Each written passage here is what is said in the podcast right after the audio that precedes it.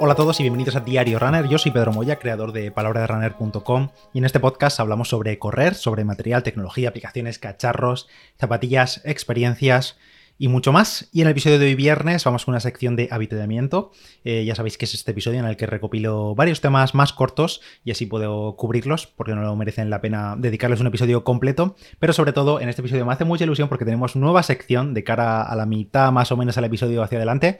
que me hace mucha ilusión, como ahora os comentaré, pero bueno, no os voy a hacer spoiler, así que escuchad primero los temas previos y después vamos con la sección. Lo primero, un pequeño mini infarto que tuve a principios de esta semana con el Street, con el sensor, el podómetro que se coloca en la zapatilla que estima potencia en carrera, estima vatios en carrera. Para los que no sepáis, el Street, eh, bueno, pues es un sensor podómetro que para colocarlo en la zapatilla viene con una pinza de plástico, que en realidad vienen dos pinzas incluso cuando lo compras, para tener una de repuesto, viene una naranja y una negra, y entonces esa pincita se mete, ese clip se mete por debajo de los cordones y el propio sensor tiene unas hendiduras, entonces hace clip literalmente y se, y se queda fijo al cordón. Es imposible que se salga si está bien puesto, no se puede soltar nunca de la zapatilla. Es más, no sé si pasa en todos los relojes, nunca me he fijado, pero en los Garmin, al tener sincronizado el Street y tener instalada su aplicación y demás, si alguna vez vas corriendo y por lo que sea, o le das un golpe o lo que sea al sensor y se suelta del clip, el reloj empieza a vibrar en plan como loco, empieza a vibrar fijo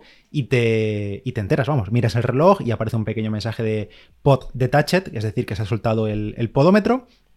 y bueno, te paras y entonces te pones a buscar dónde está. Pero vamos, que te avisa en el momento si se ha soltado. Bueno, todo esto lo cuento para que sepáis cómo funciona más o menos el sistema del clip del Street. ¿Qué pasa? Que, bueno, yo voy cambiando de zapatilla prácticamente cada día y lo voy cambiando entre zapatillas. En principio, como digo, es un enganche bastante seguro. Pero esta semana, a principio de semana, fui a colocar el Street en una zapatilla, no sé en cuál iba a ponerla, y no enganchaba bien. Eh, no enganchaba bien, no enganchaba bien. Y digo, qué raro, no sé qué pasa. Entonces cogí el Street, me puse a mirarlo y se me había partido eh, el Street por la parte del sensor, que es la parte jodida, porque las pinzas, eh, los clips de plástico que se meten por debajo de los cordones, los venden de recambio, creo que suelen, lo estoy viendo aquí, 8 euros en la página web, los clips, pero claro, la parte del sensor, si se te parte la parte del sensor, la parte de la hendidura del sensor, pues es más fastidio porque pues no te van a cambiar el sensor, no te van a vender un sensor por 8 euros, el sensor es la parte cara, creo que, bueno, no sé, a lo mejor hablando con Street, pues te cobran menos de lo que cuesta un original o una reparación, no sé cómo será, pero bueno, como poco ciento y pico euros o 200 euros por el Street nuevo,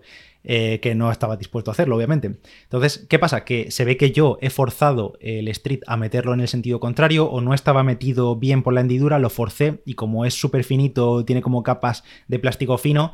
pues se partió, no llegó a partirse del todo, no se desprendió el plástico del street, de la parte trasera del street, sino que estaba como muy doblado, partido, pero todavía estaba, pues tenía juego el plástico. Eh, solución, lo he intentado solucionar, lo creo que lo he solucionado, de momento está aguantando el resto de la semana, cambiándolo entre zapatillas y tal. ¿Cómo? Pues tirando del clásico, super glue, eh, pegamento instantáneo y a rezar, o sea, con cuidadito para que no, pues, no afectase a nada del street, sobre todo, que no cayese dentro de, aunque está bastante alejado, del agujerito que tiene para medir eh, el viento, para la incidencia del viento, que también lo mide la segunda generación del street. Le he echado superglue y en principio está aguantando. Le he echado bastante superglue, bastantes capas de superglue cuando se secaba una u otra para que fuese un agarre bastante fuerte. No sé si esto tiene algún tipo de evidencia detrás, echando varias capas de superglue si es más resistente, pero bueno, yo lo he hecho por si acaso y también me he asegurado de que sigue entrando bien en el clip y bueno, pues si se os pasa esto, que sois tan manazas como yo, porque seguramente esto ha ocurrido porque yo forcé el street en el sentido contrario en el clip, en lugar de meterlo en un sentido, porque tiene como, le metes de un lado y luego hace clip en el otro, pues lo metería al revés, no sé cómo cojones lo hice, que lo partí. Que bueno, el Street tiene ya dos años y es la primera vez que me pasa. Mm, no sé, iría borracho o algo poniéndolo en la zapatilla, pero bueno, que lo hice y lo he solucionado con Superglue. Si os pasa, ya sabéis, tirad de Superglue y sobre todo, no forcéis el plástico eh, y si lo forzáis y si se os parte, intentad no perder, que no se parta del todo el plástico, porque entonces sí que ya me parece que tiene mal arreglo. El mío se quedó un poco desprendido y ya está, pero se quedaba enganchado. Eh, otro tema que tengo por aquí apuntado, un tema que compartí hace unos días por Instagram en Stories, que lo vi publicado en la cuenta francesa RunX o RunIX, no sé cómo se pronuncia, y es que el atleta japonés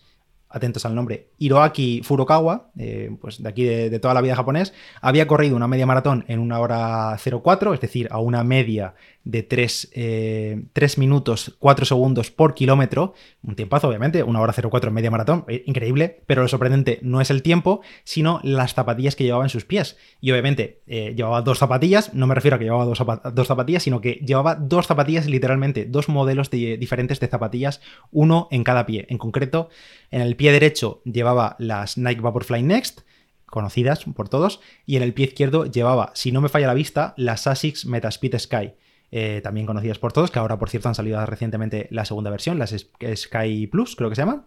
Y así que, pues eso, llevaba el japonés una zapatilla diferente en cada pie y pese a ello corrió la media maratón en una hora 04. La razón de, esto de, llevar una zapatilla en cada pie, y no creo que sea para posturear o algo así, ya me extrañaría, pues la verdad que no sé la razón real, no lo sé, no la he encontrado, he estado buscando pues si había alguna noticia sobre, sobre él, sobre alguna noticia, algún medio que hubiese hablado con él, no lo he encontrado, al menos en mi búsqueda rápida, pero a mí lo que más me cuadraría que sea la razón para que haya utilizado una zapatilla en cada pie sería, supongo, algún tipo de dismetría, algún tipo de cosa rara que tenga en las piernas, alguna diferencia de longitud que le hacen ir más cómodo con zapatillas de diferente stack, de diferente grosor, de diferente altura en cada pie, una en cada pie. Que normalmente esto se suele solucionar con plantillas y cosas así, pero bueno, cada uno es un mundo y a lo mejor el chaval va más cómodo con una zapatilla en cada pie. Eso sí, no le saldrá barata la, jugada. Eh, también quizá algún tema de anchura o de arcos raros en el pie, en uno de los pies, no sé, quién sabe, eh, me ha parecido súper curioso y al compartirlo, por cierto, por, Instagram, em, a todo esto me comentó, no sé si Ampa o Marco, no sé quién fue de los dos, em, que su usuario en Instagram es Away of Life 2, eh, que en algunos eh, lanzamientos en atletismo, en atletismo, en alguna prueba de lanzamiento, a veces es común que los atletas, si buscan, por ejemplo, que un pie tenga más agarre y que el otro gire mejor, se usan modelos diferentes de zapatillas en cada pie, que tiene todo el sentido, la verdad, pero yo tampoco no tenía ni idea de esto porque mm, no controlo nada de lanzamientos de pruebas de lanzamientos de atletismo, ni el material que utilizan. Así que, como, como veis, muy curioso eh, esto de utilizar una zapatilla en cada pie. Obviamente no creo que sea para todo el mundo. Alguna razón tendrá el amigo Hiroaki para utilizarlo. Y por supuesto, pese a todo, pues tremendo marcón que se, que se marcó el japonés. Y hablando de zapas, por cierto, eh, llevo unos días corriendo, ya casi dos semanas corriendo con las nuevas Hoka Carbon X3, así que probablemente en unas semanas comente más sobre ellas. Los principales cambios de estas Carbon X3, yo tuve las Carbon X2, las sigo teniendo. Los principales cambios en el nuevo modelo están en el upper, en toda la malla superior, porque ahora no tienen lengüeta, tanto las Carbon X como las X2 tenían pues la típica lengüeta con dos cortes a los lados, lazos normales y tal. Y en estas, en las Carbon X3 es un upper de tipo calcetín, mm, en plan una malla completa, tipo muy parecido a Flyknit, bastante agradable, bastante más elástico, también para meterlas y demás. Bastante, como digo, bastante más agradable a mi parecer en el pie. Pero en cuanto al resto, aunque dicen que las espumas son diferentes, dicen que ahora creo que utilizan ProFly Plus o algo así, eh, yo las siento la verdad muy, muy, muy, muy, muy similares a las Carbon X2 en cuanto a respuesta, estabilidad y demás, porque mm, al menos a simple vista, geometrías es igual, media suela es prácticamente igual, Incluso la suela externa, la placa de carbono, todo es igual. Lo, el mayor cambio en estas X3 está en el upper. Pero bueno, a ver si este fin de les meto más, más caña. Y hacia la semana que viene os cuento más sobre ellas y os hago mi review por aquí por si estáis interesados en estas Hoka Carbon X3. Y ya pasamos a una nueva sección eh, para estos episodios de los de habituamiento, de los viernes o de los jueves quizá. Eh, hoy arrancamos una nueva sección en el podcast, en Diario Runner, en colaboración con Turismo de Asturias y durante los próximos meses me encargaré de contaros y de descubriros decenas de rutas, de etapas, de sendas, caminos y actividades que realizar en Asturias. Es algo en lo que llevamos trabajando ya y dándole forma las últimas semanas y me hace la verdad mucha ilusión que por fin iniciemos esta sección. Es un patrocinio, como vais a ver, diferente, una forma una buena forma, yo creo, de unir viajes, deporte, actividad, turismo, pudiendo así conocer y disfrutar de muchos de los grandes rincones y parajes del Principado de Asturias y será tanto para vosotros como para mí. Yo también iré descubriendo muchos de ellos a medida que avancen los episodios y que os vaya contando en estas secciones. Así que muy ilusionado de esta sección y tanto si tienes pensado hacer una escapada este verano o una visita en cualquier momento del año o si vives cerca quizá de alguna de estas rutas y etapas, pues desde hoy y hasta final de año me voy a dedicar eh, a contaros una sección en el episodio de los viernes, quizá como digo, no sé si será todos los viernes o jueves o sábados, depende de cómo me pilla a mí también la semana, hablar de rutas, de etapas de senderismo, pero por supuesto también se podrán hacer corriendo o caminar corriendo o en bicicleta en muchas ocasiones también. Y siempre, siempre, siempre en todos estos episodios vais a tener en la nota del episodio un enlace a la propia web de Turismo de Asturias en la que podréis ver pues todos los detalles de cada ruta, itinerarios, perfiles y demás. Así que vamos al lío y en el episodio de hoy arrancamos con una gran ruta que cruza literalmente la comunidad autónoma del Principado de Asturias y que te permitirá ver cómo el paisaje a lo largo de esta gran ruta eh, va cambiando a medida que pasan las etapas, con bosques, con cursos de agua y por supuesto con vistas mágicas a muchos de los distintos rincones de Asturias. Esta ruta, que es enorme por cierto, no es otra que el Camino Natural de la Cordillera Cantábrica Asturias Interior, que sí, que sé que es un nombre un poco largo para recordarlo, pero también es conocida como la ruta GR109. GR109. Se trata de un sendero de algo más de 606 kilómetros de largo, que como podéis imaginar, pues no es para hacerlos del tirón, no te vas a hacer la ruta en, un día, obviamente, imposible, pero la ruta GR109 es uno de los caminos naturales más atractivos de España y se divide a su vez en nada menos que 27 etapas muy bien marcadas, muy bien diferenciadas para que puedas planificar tu viaje pues según el tiempo del que dispongas, tanto según si quieres hacer X kilómetros o tienes, por ejemplo, una semana para hacer parte de la ruta o, por ejemplo, te la puedes dividir en packs, digamos, en bloques de, etapas para realizarlas por tramos o en distintos espacios de tiempo, en distintas épocas del año y demás. En este episodio os voy a hacer una introducción a este camino natural, pero en las próximas semanas entraremos a detallar varias de estas etapas por separado, que para que os hagáis una idea, pues suelen ser etapas de entre 16, 15, 16 a 25, 26 kilómetros cada etapa. Hay algunas más cortas, por supuesto, de 9, 10 kilómetros y otras que se acercan más a los 30 kilómetros, pero en el enlace siempre que os voy a dejar la nota del episodio podréis ver ahí los detalles de las etapas. Yo os voy a contar aquí los detalles de las etapas por voz, pero si lo queréis ver más claro en texto y demás, en el enlace en las notas vais a tener ahí pues mm, distancias, duración aproximada caminando, que puede variar si lo hacéis corriendo o si lo hacéis en bicicleta, perfiles con desnivel y demás. A lo largo de la ruta GR109 se puede disfrutar de la enorme tranquilidad de los bosques interiores, de parajes naturales, de los pueblos, de la arquitectura tradicional de las distintas zonas, con hórreos, con paneras, con cortinos. Y por supuesto este camino natural que cruza el Principado de Asturias pasa por algunos de los espacios naturales más importantes de la comunidad, como por ejemplo el Parque Nacional de los Picos de Europa, pasa por ahí, pasa también por el Parque Natural de Redes, el Paisaje Protegido de las Cuencas Mineras, el Parque Natural de las Ubiñas La Mesa e incluso parte de esta GR109 también pasa por parte de la reserva de la biosfera Oscos EO. Esta ruta puede ser una buena opción si estás pensando en hacer un viaje pues con mucha idea de hacer senderismo, con mucho mochileo, con no demasiada afluencia de gente, vas a estar bastante tranquilo.